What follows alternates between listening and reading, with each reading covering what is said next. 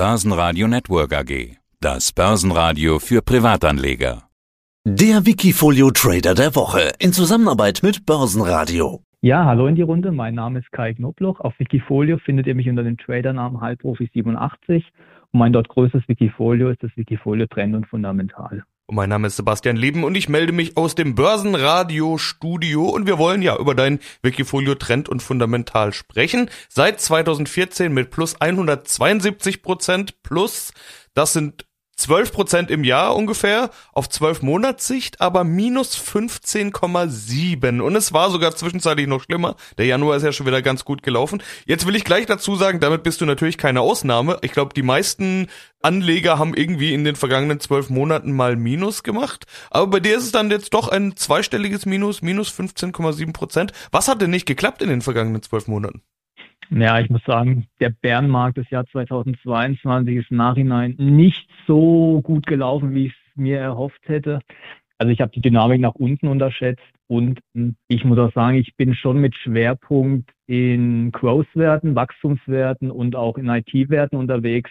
Und da war einfach der Bärenmarkt auch am stärksten. Von dem her hat es da dann mein Wikifolio an der einen Stelle auch stärker erwischt, als ich es mir rückwirkend erhofft hätte. Vor allem der Herbst lief nicht gut letztes Jahr. Da hat es dann quasi meine ganzen amerikanischen Tech-Werte eigentlich fast nach unten gezogen und zusätzlich noch die deutschen Nebenwerte. Und dann im Herbst gab es dann zum Glück endlich eine Stabilisierung und ja, jetzt sieht es eigentlich gar nicht mal mehr so schlecht aus im Februar, aber du hast recht, so im Herbst sah es echt nicht gut aus im Wikifolio und ähm, ja, da habe ich noch einiges an Arbeit zu machen, um besser durch den Bärenmarkt zu kommen, beziehungsweise im nächsten Bärenmarkt auf jeden Fall ähm, besser aufgestellt zu sein, ja. Du hast ja eigentlich eine Strategie, die ganz gut sich aufstellen sollte in einem Bärenmarkt, nämlich Diversifikation. Mhm. Das ist ja dein Thema. Du bist ziemlich breit aufgestellt und eigentlich solltest du Rücksetzer doch ganz gut auffangen können. Das ist auch meine Frage, was hat nicht funktioniert?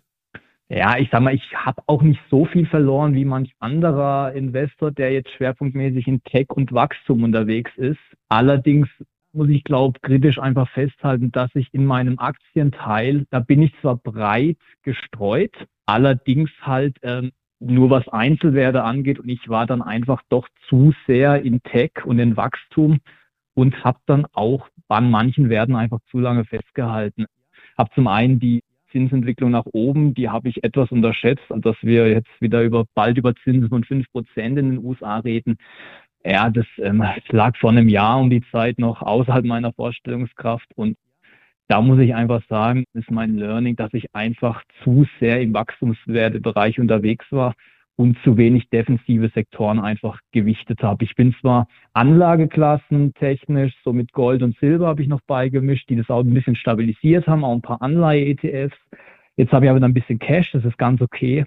Aber ich muss gucken, dass ich ähm, die Sektoren besser abdecke und da nicht zu sehr nur in Wachstum gehe, sondern mich da einfach ein bisschen breiter aufstelle, wenn so eine Marktphase mal wieder kommt, wie wir sie erlebt haben. Ja.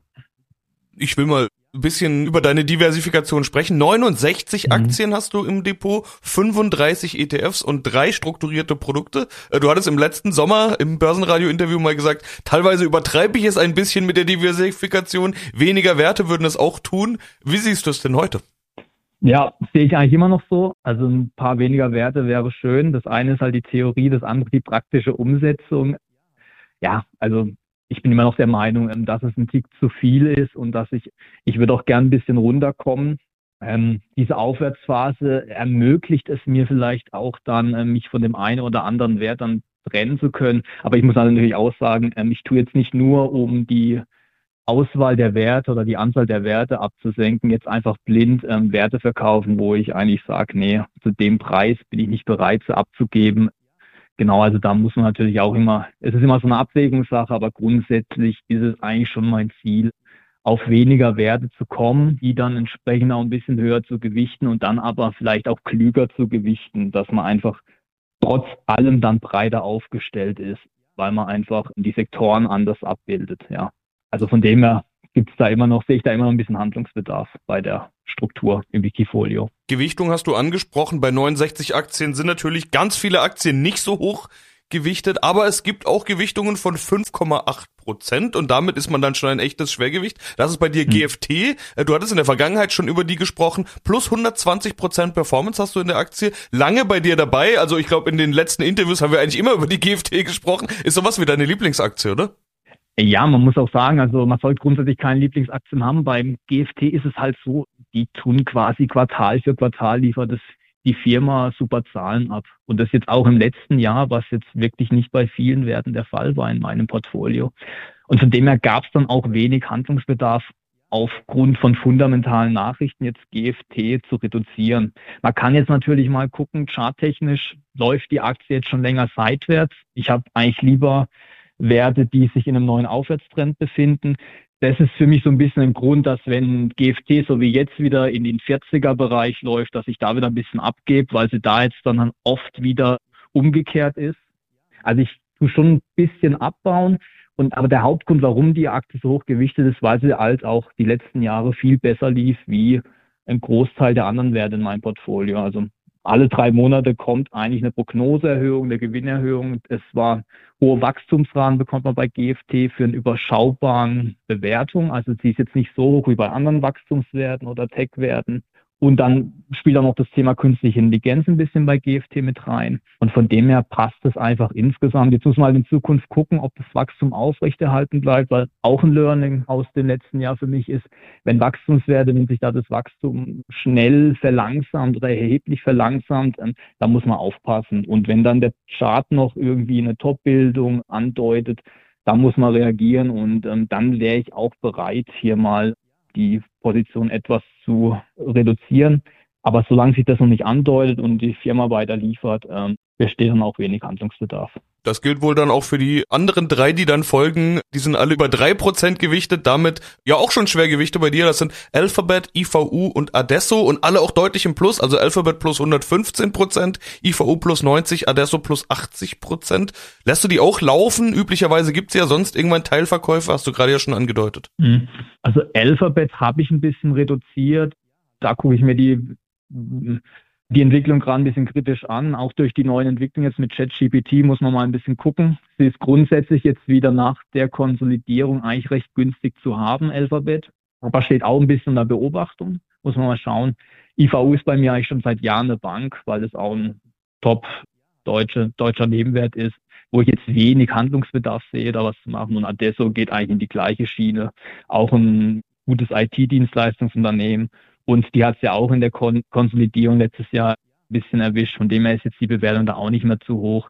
Also da sehe ich eigentlich echt wenig Handlungsbedarf. Am ehesten noch bei Alphabet, dass man da vielleicht die Position mal noch ein bisschen reduziert. Ja.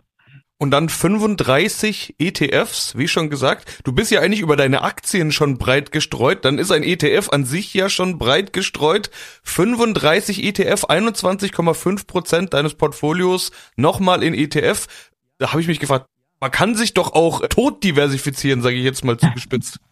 Also bei den ETFs sehe ich sogar nicht mal so das Problem. Das Problem sehe ich eher, dass trotz über 60 Einzelwerte da halt irgendwie schon viele im Bereich Wachstum und IT angesiedelt sind, während die ETFs, die helfen wirklich ein bisschen zur Diversifizierung des Portfolios, weil da ist dann Gold drin, da ist Silber drin, da sind Anleihen-ETFs drin, da ist dann auch zum Beispiel Dividenden-ETF drin, also wo dann eher amerikanische Value-Werte oder Werte, die zum Dividendenadel dazugehören, hochgewichtet sind in so einem ETF. Da decke ich dann auch so ein bisschen das Thema Biotech mit einem ETF ab, weil ich mir da auch nicht so die Expertise bei Einzelwerten zutraue.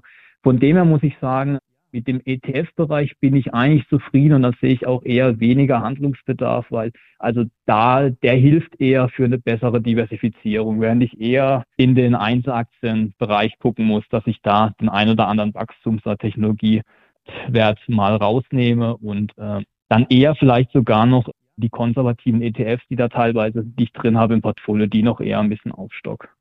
Aber Gold, du hast gerade Gold angesprochen, Gold ist dein am mhm. stärksten gewichtetes ETF, 3,9 Prozent. Das ist ja nach GFT schon deine zweitstärkste Position. Mhm. Also ist das bei dir so eine Standardposition? Manche sagen ja so 4, 5 Prozent Gold sollte man schon ja. haben. Oder ist das bei dir schon Investmentspekulation? Ist das eine Performance-Kategorie oder eher Absicherung? Was hat's mit diesen fast 4 Prozent nee. Gold auf sich?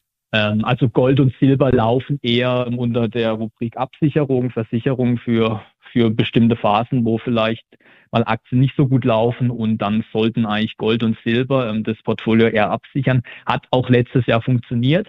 Gold und Silber sind zwar in Dollar beide nicht so gut gelaufen, aber wenn man dann mal so guckt, als der Euro so stark nachgegeben hat durch die Rückgang des Euros gegenüber dem Dollar, hat sich dann eigentlich Gold und auch Silber haben sich in Euro gerechnet relativ stabil gehalten, verglichen mit vielen Wachstums- und Technologiewerten in meinem Portfolio. Von dem her haben da eigentlich Gold und Silber ihre Aufgabe erfüllt. Und ähm, das will ich auch ähm, künftig so beibehalten. Sollte jetzt Gold oder Silber vielleicht noch aus dieser Seitwärtskonsolidierung, wo sie übergeordnet drin sind, nach oben ausbrechen, könnte ich mir auch vorstellen, die Position noch mal auszubauen oder vielleicht auch weiter unten wieder antizyklisch reinzugehen, bisschen aufzustocken. Aber grundsätzlich soll die Gewichtung eigentlich langfristig ähm, so sein, dass Gold und Silber eine gewisse Rolle im Portfolio spielen von drei bis fünf Prozent. Ja. Und dann, genau. hast, und dann hast du da noch strukturierte Produkte und die sind aber wirklich so mini klein gewichtet, dass die zum Teil mit 0,0 Prozent angezeigt werden. Also insgesamt macht das Ganze 0,2 Prozent deines Depots aus. Da habe ich mich gefragt, warum denn dann überhaupt? Ähm, das sind so kleine Einstiegspositionen im Short-Bereich, also Short-Absicherung, das ist so auf dem Nasdaq und auf dem S&P 500 sind minimalste Positionen, die ich mal aufgebaut habe, wo ich mir vorstellen könnte, also so vielleicht wenn die Märkte mal wieder etwas zur Schwäche neigen, die etwas aufzustocken. Aber grundsätzlich läuft es eher noch unter Beobachtung und für den Fall der Fälle vielleicht ein bisschen ausstocken, weil ich ja auch letztes Jahr teilweise dann auf dem falschen Fuß erwischt wurde. Das würde ich natürlich gern dieses Jahr vermeiden. Daher habe ich da jetzt mal so kleine Einstiegspositionen, mal so einen kleinen C quasi reingehalten, um die Position vielleicht dann aufzustocken. Und dann das dritte Produkt, da, das ist ein Zertifikat quasi auf die Entwicklung des CO2-Preises. Und da bin ich eigentlich der Meinung, der müsste langfristig, müsste der ansteigen. Das ist auch mal so eine kleine Beobachtungsposition, weil ich einfach auch mal sehen will, wie entwickelt sich das Zertifikat, äh, wie entwickelt sich dieser Preis und da einfach auch mal so einen kleinen Fuß drin zu haben in der Tür. Eventuell wird es auch mal ein bisschen noch aufgebaut, aber ja, Zertifikate, da sollte man eher immer vorsichtig rangehen und das mache ich in dem Fall auch, ja. Und dann ist da noch die Cash-Position, 6,3 Prozent. Wenn man es also ganz genau nimmt, dann ist das deine größte Einzelposition, Cash, 6,3 Prozent.